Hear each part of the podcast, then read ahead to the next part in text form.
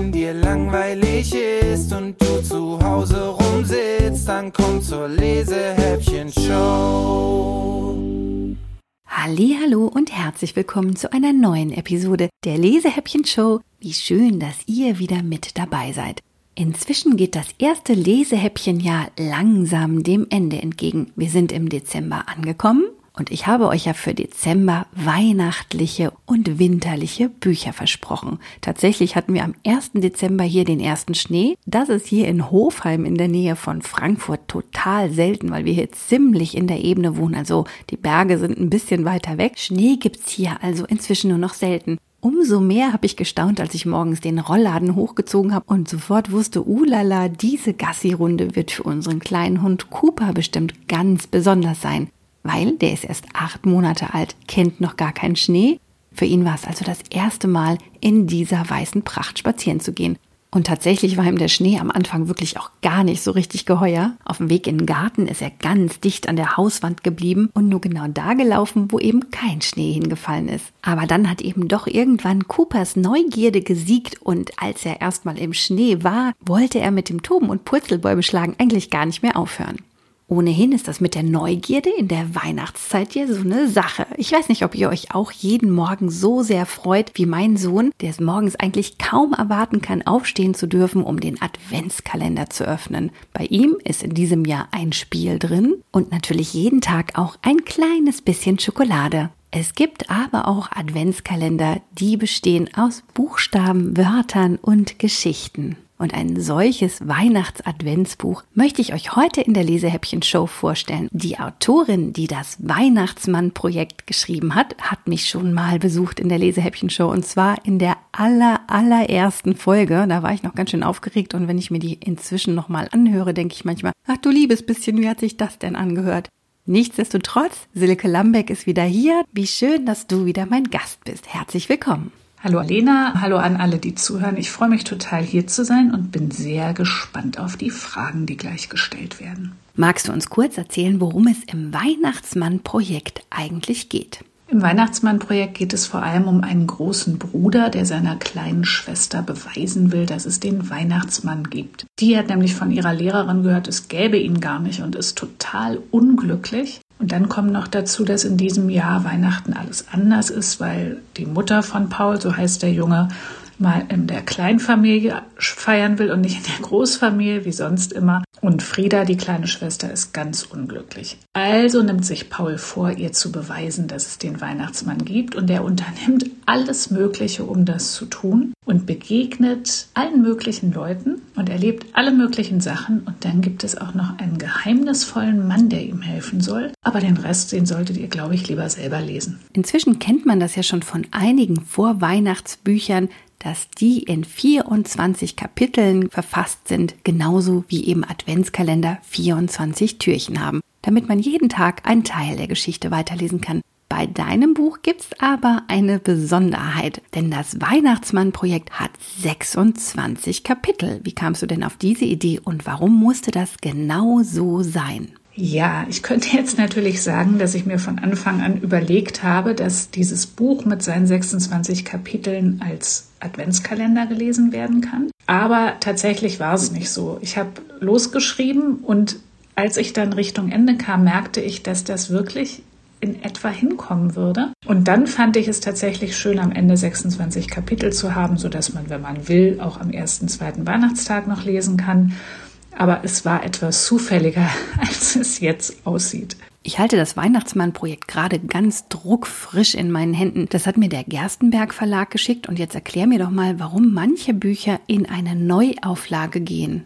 Ja, du hast natürlich völlig recht. Das Weihnachtsmann-Projekt ist 2011 das erste Mal erschienen und wurde dann 2013 vom Markt genommen aus Versehen, wie es der damalige Verlag sagte. Es lag daran, dass meine Bücher von einem Verlag in den anderen übergegangen sind und da gab es einige Wirren und im Zuge dieser Wirren verschwand das Buch vom Markt. Ich bin ganz glücklich, dass Gerstenberg das jetzt wieder aufgelegt hat mit den Illustrationen von Barbara Jung, die auch die Otto-Bücher illustriert hat und ich finde, es ist sehr gelungen und freue mich total, dass es jetzt doch noch mal viele Leute lesen und auch viele Leute rezensieren und so viel Spaß daran haben. Das ist für mich ein ganz tolles Erlebnis. Für mich ist Weihnachten eindeutig das schönste Fest des Jahres. Wie feierst du denn normalerweise Weihnachten und wie sieht dein Weihnachtsfest in diesem verrückten Corona-Jahr aus? Bei mir wird sich nicht so viel ändern, weil wir eine sehr kleine Familie sind und wir werden dieses Jahr genauso feiern wie immer. Ähm, ich habe vor ein, zwei Jahren durchgesetzt, dass der Weihnachtsbaum schon am Tag vorher geschmückt wird. Das machen meine mittlerweile erwachsenen Söhne dann mit. Und insofern wird das, denke ich mal, ein relativ entspannter Tag und ein relativ entspanntes Weihnachten. Hast du einen besonderen Weihnachtswunsch für dieses Jahr? Also ich würde mir vor allem wünschen, dass möglichst viele Leute einen Weg finden, mit der Familie zu feiern und nicht ganz alleine. Und ähm, dann vielleicht eben im kleineren Kreis, dass man trotzdem Weihnachten ein bisschen genießen kann, dass man die Stille und das Festliche ein bisschen genießen kann. Und dann wünsche ich mir vor allem, dass möglichst alle Leute gesund bleiben, die Weihnachten zusammen feiern. Steckst du denn aktuell schon wieder in einem neuen Schreibprojekt, aus dem du uns ein bisschen was erzählen kannst? Ich schreibe an einem dritten Band der Otto-Reihe und davon erzähle ich aber noch nicht so viel, weil es noch nicht fertig ist und ich rede nie über Bücher, die noch nicht fertig sind. Aber es erscheint im Januar ein neues Buch von mir und das heißt, was macht der Kater, wenn ich schlafe? Und in diesem Buch fragt sich Fritze, was eigentlich ihr Kater Mika immer so macht, wenn er nachts unterwegs ist. Und sie fragt alle möglichen Leute, die ihr alle möglichen Antworten geben. Und der Kater selbst erzählt uns dann, was er wirklich macht. Und ich hoffe sehr, dass dieses Buch auch viel gelesen wird. Carsten Teich hat wunderschöne Bilder dazu gemacht. Und ich freue mich ehrlich gesagt schon total darauf, es endlich in den Händen zu halten. Das hatte ich nämlich noch nicht. Jetzt wird es aber auch Zeit, dass ich langsam mal anfange, aus dem Buch vorzulesen. Ich würde also sagen, genug gequatscht. Vielen Dank, liebe Silke, für deinen Besuch in der Lesehäppchen-Show und auch dafür, dass du ein signiertes Exemplar des Weihnachtsmann-Projekts für unsere Verlosung mitgebracht hast. Vielen Dank, dass ich hier sein durfte. Es hat mir großen Spaß gemacht. Und ich wünsche dir und euch allen noch eine wunderschöne Adventszeit. Es gibt tolle Weihnachtsgeschichten, die ihr lesen könnt. Und äh, ja, alles Gute für euch. Tschüss. Und mit Silke Lambergs toller Weihnachtsgeschichte fange ich jetzt an. Kapitel 1, in dem es 30 Grad sind und Weihnachten besprochen wird. Es war ein sehr heißer Augusttag, als Großmutter anrief, um Weihnachten zu besprechen. Paul stand im Bad und drückte an einem Pickel herum, der davon immer größer zu werden schien. Er wusste gleich, was los war, als er durch die offene Tür Mamas kurze Antworten hörte. Ja, nein, also darüber haben wir noch nicht nachgedacht. Aha. Hm, du möchtest Max und Eva einladen. Ja, ja, schön. Hm? Und was sich die Kinder wünschen, du, das kann ich dir jetzt wirklich noch gar nicht. Ach, hat das nicht auch noch ein wenig Zeit? Paul zog seinem Spiegelbild eine Grimasse und staunte über den Pickel, den man vorher kaum gesehen hatte und der jetzt rot neben seiner Nase leuchtete. Man kann nicht sagen, dass er den Anruf erwartet hatte, aber er erstaunte ihn auch nicht sonderlich. Er kam in jedem Jahr zuverlässig zu einer Zeit, in der die meisten Leute sich mit Gartenfesten, Tischtennispartien und Grillwürstchen befassten. Seine Mutter hatte das Gespräch mittlerweile beendet und stand in der Badezimmertür. Sie will wirklich jetzt schon wissen, was ihr euch zu Weihnachten wünscht, sagte sie kopfschüttelnd. Ich weiß nicht, was mit dieser Frau los ist. Dabei wusste selbst Paul mit seinen zwölf Dreivierteljahren genau, was mit dieser Frau los war. Sie hatte eine Weihnachtsmacke. Damit meinte er nicht, sie ist ein bisschen eigen oder sie übertreibt ein wenig. Nein, aus seiner Sicht ging es um eine ausgewachsene, unheilbare Weihnachtsmacke. Für Großmutter war Weihnachten der Höhepunkt des Jahres, der genau vorbereitet werden musste und keinerlei Nachlässigkeiten duldete. Dass sie sich erst im August meldete, entsprang in ihren Augen äußerster Zurückhaltung. Im Grunde hätte sie gerne bereits im Januar mit der Vorbereitung des kommenden Festes begonnen. Sie gehörte zu den Menschen, die schon im September Stollen und Lebkuchen kauften. Dabei wäre ihr nie auch nur ein Bissen davon vor dem ersten Advent über die Lippen gekommen. Dass das Gebäck mit den Monaten nicht besser wurde, ignorierte sie. Ihr genügte das beruhigende Gefühl, dass es vorhanden war, und sie hatte keinerlei Mitleid mit Leuten wie Mama, die im Supermarkt drei Wochen vor Weihnachten vor leergeräumten Regalen standen. Gibt es schon seit Monaten, sagte sie, wenn Mama sich beklagte, dass die Zimtsterne Anfang Dezember aus waren. Mama seufzte dann und hielt den Mund. Überhaupt, es hielten alle den Mund. Nicht, dass es über die Jahre nicht immer wieder Ausbruchsversuche gegeben hätte, Onkel Max und Tante Eva waren vor drei Jahren nach Neuseeland geflüchtet. Sie stiegen bereits Anfang Dezember ins Flugzeug und riefen pünktlich an Heiligabend bei Oma Vera an, wo sich der Rest der Familie wie immer versammelt hatte.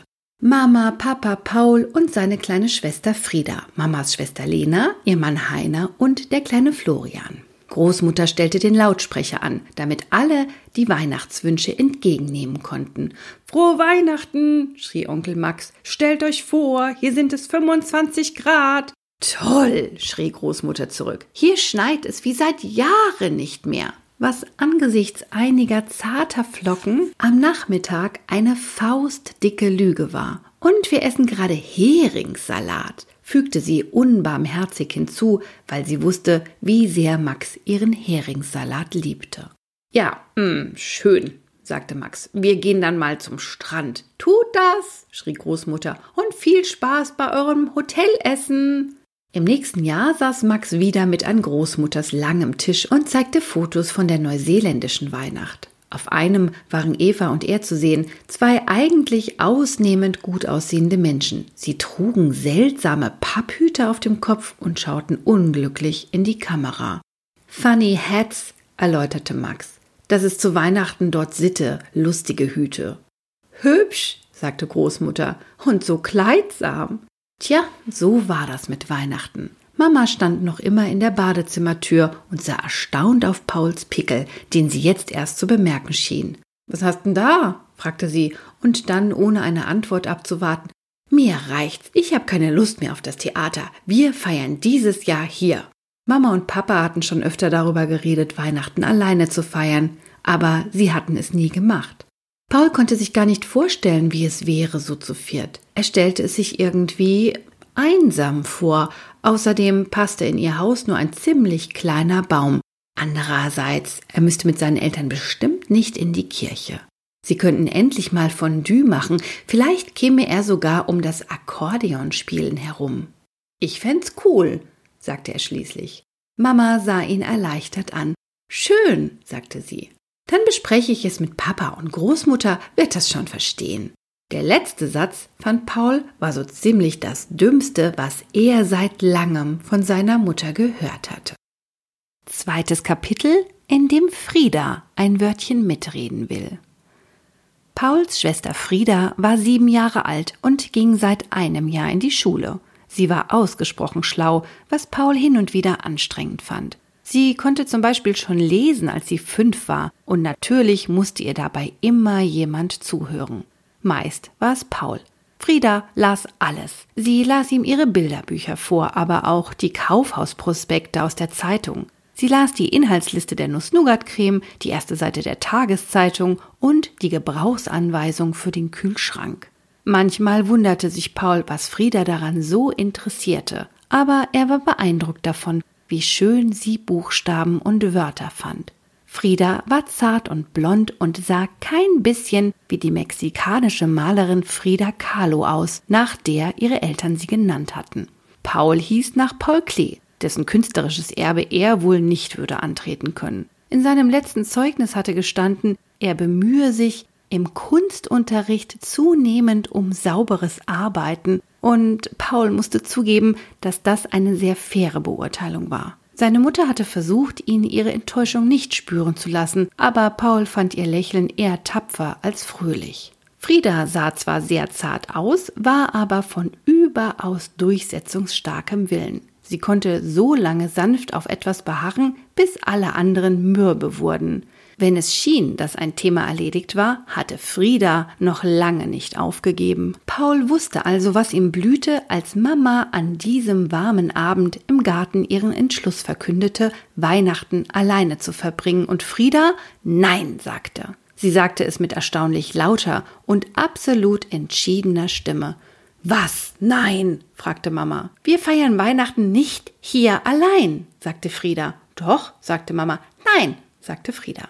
Aber warum denn nicht? fragte Papa. Das wird bestimmt sehr gemütlich. Wir können es genau so machen, wie wir es wollen. Ja, sagte Frieda, und ich will es wie immer, bei Oma, mit allen. Süße, sagte Mama, du brauchst einfach einen Moment, um dich an den Gedanken zu gewöhnen. Frieda sagte zum dritten Mal Nein, und Mamas Miene verfinsterte sich. Frieda, es ist wirklich nicht deine Sache zu entscheiden, wo wir alle Weihnachten feiern, sagte sie. Aber es geht nicht, rief Frieda jetzt. Warum nicht? fragte Papa. Der Weihnachtsmann bringt die Geschenke doch zu Oma, rief sie aus. Paul blickte seine Eltern an, deren Gesichter weicher wurden und verkniff sich ein Lachen. Er hatte angenommen, dass Frieda längst nicht mehr an den Weihnachtsmann glaubte. Ihm selbst hatte Lasse Schmidt in der ersten Klasse erläutert, wann er mit seinen Eltern in den Elektro-Großmarkt ging, um seine Weihnachtsgeschenke selbst zu kaufen. Ah, aber das bringt doch der Weihnachtsmann, hatte Paul gesagt und gröhlendes Gelächter geerntet. Seine Eltern hatten versucht, sich rauszureden, als er ihnen an jenem Abend vorwarf, ihn jahrelang belogen zu haben.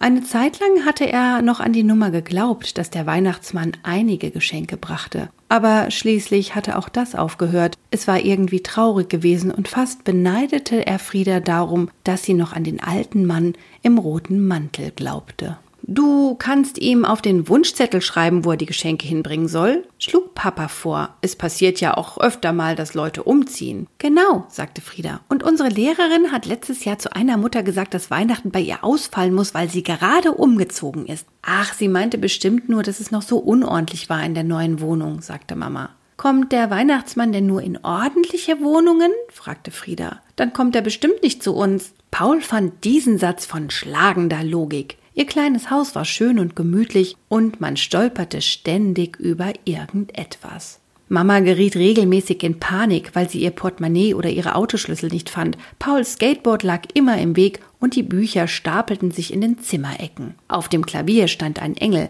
der vom letzten Weihnachten übrig geblieben war. Im Frühling hatte Paul ihm aus Pappe ein paar Osterhasenohren gemacht. Wir können ja aufräumen, sagte Papa halbherzig. Er fand Mamas Versuche, eine Art Grundordnung herzustellen, völlig übertrieben und beteiligte sich nur murrend an den allmonatlichen Aufräumaktionen. Mama sah ihn sinnend an. Gute Idee, sagte sie. Das sollte man sowieso regelmäßig tun. Bevor das Gespräch zu ernst wurde, griff Paul ein. Frieda, sagte er, der Weihnachtsmann findet uns ganz sicher und wir müssen vielleicht nicht auf dem Klavier vorspielen. Und außerdem, er machte eine wirkungsvolle Pause, brauchen wir keinen Heringssalat zu essen.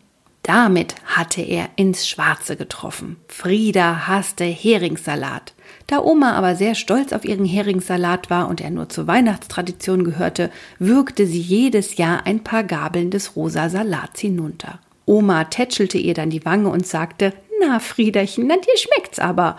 Und Frieda brachte es nicht übers Herz, ihr zu sagen, dass sie den kalten Fisch einfach grässlich fand. Paul wusste deswegen so genau, wie es ihr ging, weil er seit vielen Jahren dasselbe durchmachte. Er hatte den Verdacht, dass Onkel Max der einzige Mensch war, dem Omas Heringssalat wirklich schmeckte. Aber sie hatten alle den Zeitpunkt versäumt, es ihr zu sagen. Also machte Großmutter jedes Weihnachten eine riesige Schüssel mit Heringssalat und wunderte sich, dass so viel übrig blieb. Frieda schien jetzt deutlich wohlwollender über das Thema nachzudenken. Mama, Papa und Paul verharrten in gespannter Stille. Im Nachbargarten dröhnte das Gelächter von Fritz Lautenschläger, der seine eigenen Witze stets zum Umfallen komisch fand. Irgendwo klapperte ein Metalleimer, woanders sprang der Rasensprenger an, eine Grille begann zu zirpen und Frieda sagte den erlösenden Satz, aber nur in diesem Jahr. Kapitel 3 in dem es schon kälter ist und Mama über vegetarische Weihnachten nachdenkt. Zu behaupten, dass Mamas Entschluss in der Familie Unruhe auslöste, war in etwa so, als bezeichne man einen Tornado als Frühlingswind. Zuerst führte Mama ein Telefonat mit Großmutter, das mit Schließlich bin ich erwachsen endete. Ein Satz, den sie mit wenig Überzeugungskraft sagte, wie Paul fand. Es schloss sich ein tränenreiches Gespräch mit Tante Eva an, die Mama in ihrem Beschluss bestärkte, sie allerdings nicht wirklich zu trösten vermochte. Es folgten Diskussionen mit Tante Lena. Sie findet mich egoistisch, schluchzte Mama anschließend. Onkel Max, er sagt, ich habe völlig recht. Und ihrer besten Freundin Kathi, die Weihnachten jedes Jahr nach Teneriffa flog und nur wenig Verständnis für Mamas Verstrickungen aufbringen konnte. Am schlimmsten war das Gespräch mit Großvater. Er teilte Großmutters Leidenschaft für Weihnachten nicht in gleicher Weise, was im Laufe der Jahre schon zu einigen heftigen Auseinandersetzungen zwischen den Eheleuten geführt hatte. Großvater war in seiner Jugend Sozialist gewesen und hatte sich eine tiefe Abneigung gegen jede Art von übertriebenem Konsum bewahrt. Er war ein lauter und lebensfroher Mann, der auf Weihnachtsfotos stets etwas grämlich wirkte. Noch weniger als Weihnachten mochte er es allerdings, wenn seine Frau unglücklich war. Deswegen sah er es als seine Pflicht an, Mama doch noch zu einem gemeinsamen Weihnachtsfest zu überreden. Mama widersetzte sich tapfer, aber als sie das Gespräch beendet hatte, war sie blass. Er hat doch ernsthaft die, wer weiß, wie viele Weihnachten wir noch gemeinsam feiern, Karte gezogen. Na ja, sagte Papa, als sei das eine ganz normale Überlegung. Sie sind doch erst 62, sagte Mama. Zwei Monate und etliche Telefonate später war der Sommer in einen zunächst sonnigen Herbst übergegangen, der Ende Oktober plötzlich sehr kalt und regnerisch wurde. Zwischen Mama und Großmutter herrschte eine Art Waffenstillstand, den man beim besten Willen nicht als Frieden bezeichnen konnte. Wenn Paul bei seinen Großeltern zu Besuch war, versäumte seine Großmutter es nie, eine lustige Weihnachtsanekdote zu erzählen und seufzend hinzuzufügen, ach, aber ihr feiert dieses Jahr ja alleine.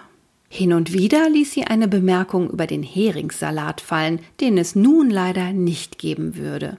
Echt schade, sagte Paul dann und versuchte ein betroffenes Gesicht zu machen. Zwischendurch schien Mama kurz davor, sich doch noch anders zu entscheiden. Kommt nicht in Frage, sagte Papa. Das ziehen wir jetzt durch. Es hörte sich an, als ginge es dabei um das Training für ein Triathlon, und allmählich kam es Paul auch so vor, denn das Thema wurde bei jeder Gelegenheit wieder ausgebreitet. Eines Tages, als Onkel Max zu Besuch war und Paul sich eigentlich auf eine schöne Runde Basketball gefreut hatte, ging es wieder um Großmutter. Jetzt hört doch endlich auf mit eurem Scheiß Weihnachten, brach es aus Paul heraus. Mama sah ihn erschrocken an. Dann sagte sie, hast ja recht. Und Paul kam endlich zu seinem Basketballspiel.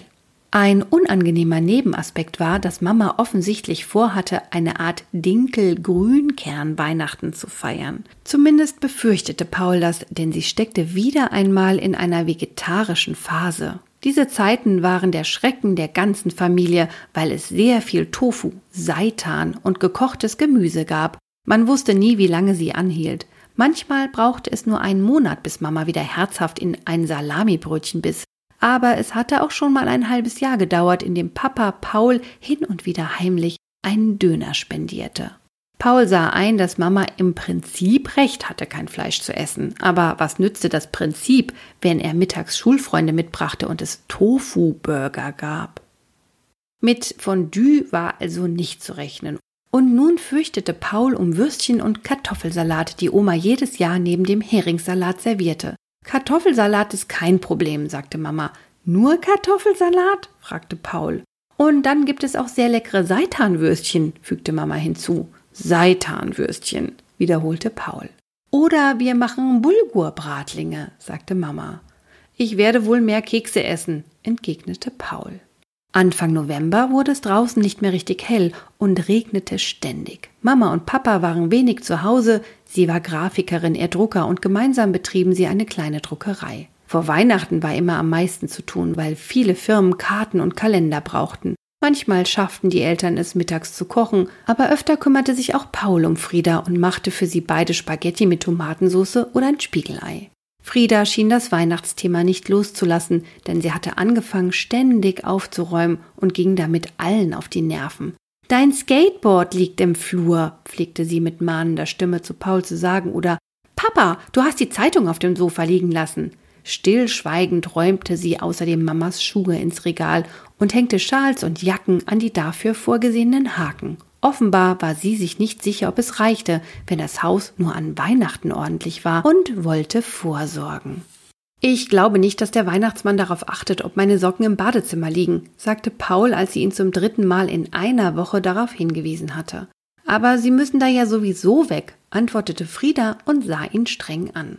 Eines Mittags hatte Paul gerade eine Packung Fischstäbchen, ja, Fisch war hin und wieder erlaubt, in den Ofen geschoben, als Frieda hereinkam, ihre Mappe in die Ecke schmiss und auf ihr Zimmer verschwand. Das war ungewöhnlich. Normalerweise kam sie aus der Schule und plapperte unentwegt. Paul wartete, ob sie zurückkam, aber als sie nach zehn Minuten immer noch nicht aufgetaucht war, ging er ihr hinterher. Die Zimmertür war geschlossen. Paul klopfte an. Er hörte ein leises Geräusch, aber kein Herein.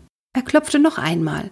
Jetzt war das Geräusch lauter. Paul öffnete die Tür und sah seine kleine Schwester auf dem Bett liegen, das Gesicht ins Kissen gedrückt. Ihr schmaler Rücken bebte und sie schluchzte hemmungslos. Frieda, rief Paul erschrocken und lief zu ihr hin. Was hast du denn? Frieda gab ihm keine Antwort und weinte nur noch lauter, als er ihr die Hand auf den Rücken legte. Frieda, sagte Paul, was ist denn los? Jetzt wandte ihm seine kleine Schwester ihr verheultes Gesicht zu. Sie konnte nur mit Mühe sprechen. Frau Amsler hat gesagt, dass, dass es kein, kein, kein, kein Weihnachtsmann gibt. Bei den letzten Worten weinte sie herzzerreißend. Ach, Frieda, sagte Paul. Frau Amstel war Friedas Klassenlehrerin. Sie war jung und ziemlich cool. Ja, bekräftigte Frieda, es soll nur eine Erfindung sein und, und auch die Rentiere. Jetzt brach sie ab und schmiss sich wieder in ihr Kissen, wo sie weiter heulte. Oh Mann. Paul stand da und fühlte sich wie ein Idiot. Was sollte er Frieda nur sagen? Er verfluchte innerlich seine Eltern, weil er fand, dass das hier Elternsache war. Paul setzte sich auf die Bettkante und streichelte Frieda über den bebenden Rücken. Aber das stimmt doch nicht, hörte er sich schließlich sagen. Frieda schluchzte weiter. Er kommt natürlich nicht mehr zu den Erwachsenen, fuhr Paul fort. Frieda schluchzte. Und dann kommt er auch nur zu denen, die an ihn glauben. Du würdest ja auch nicht Leuten Geschenke bringen, die noch nicht mal glauben, dass es dich gibt. Frieda schluchzte leiser. Und Frau Amsel glaubt bestimmt schon ewig nicht mehr an ihn, schloss Paul. Frieda hatte aufgehört zu weinen und sah ihn jetzt aus ihren großen blauen Augen an. Glaubst, glaubst du denn noch an ihn? fragte sie. Paul wusste, dass es sich um einen dieser Momente handelte, wo es wirklich darauf ankam. Er hoffte, dass ihm seine Schwester verzeihen würde, wenn sie älter und weiser wäre. Dann legte er alle Überzeugungskraft in seine Stimme und sagte Natürlich glaube ich an den Weihnachtsmann. So, damit schlage ich jetzt das Weihnachtsmann-Projekt zu und hoffe, ich konnte euch ein bisschen Appetit machen auf diese abwechslungsreiche und lustige Weihnachtsgeschichte. Wenn ihr das Buch von Silke Lambeck gewinnen möchtet, müsst ihr mir nur einfach eine E-Mail an lena.lesehäppchen.de schicken. Und mit etwas Glück schickt euch die Silke Lambeck das Buch dann mit einer persönlichen Widmung direkt zu euch nach Hause. Ich wünsche euch jetzt noch eine schöne letzte Vorweihnachtswoche und verspreche euch, dass es ein weiteres weihnachtliches Lesehäppchen am 24. Dezember geben wird. Das heißt, wenn ihr dann quasi auf den Weihnachtsmann wartet, könnt ihr euch, um euch die Zeit ein bisschen zu versüßen, noch eine Weihnachtsgeschichte mit mir anhören. Bis dahin wünsche ich euch Gesundheit und mit etwas Glück vielleicht sogar ein bisschen Schnee. Ich freue mich auf jeden Fall jetzt schon darauf, wenn ihr beim nächsten Mal wieder mit dabei seid, wenn es heißt, wenn dir langweilig ist und du zu Hause rumsitzt, dann komm zur Lesehäppchen Show.